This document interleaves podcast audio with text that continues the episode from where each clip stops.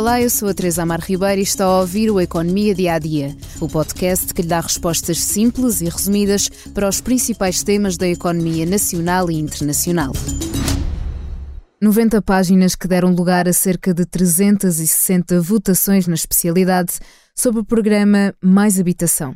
O ambiente inicial tinha alguma tensão e surpresas houve poucas. Vamos passar em revista as principais alterações ou conclusões do programa.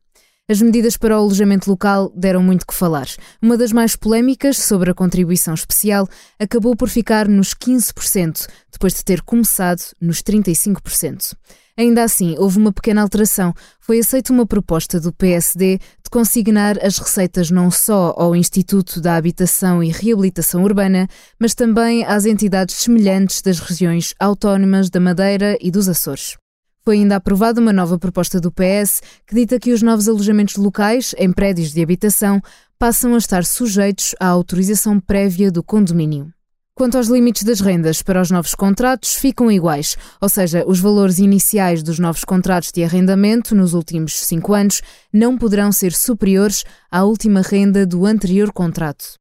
A figura do arrendamento forçado fica mais suavizada, já que só entra em ação em casos excepcionais, no fundo, uma alternativa de último recurso.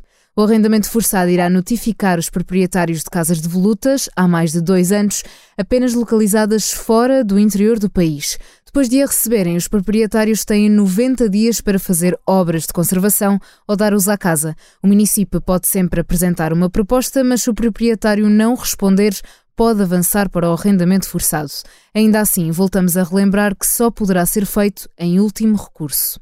Nas alterações, podemos ainda destacar a retirada da norma interpretativa do apoio às rendas, que vai obrigar o Ministério das Finanças a revogar a medida.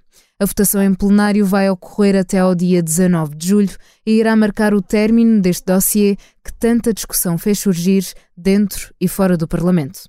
Leia mais sobre o tema no site do Expresso, nos artigos de Helder Martins e Ana Sofia Santos. Antes de fechar o Economia Dia a Dia, convido a ouvir o podcast Que Voz é Esta sobre a depressão.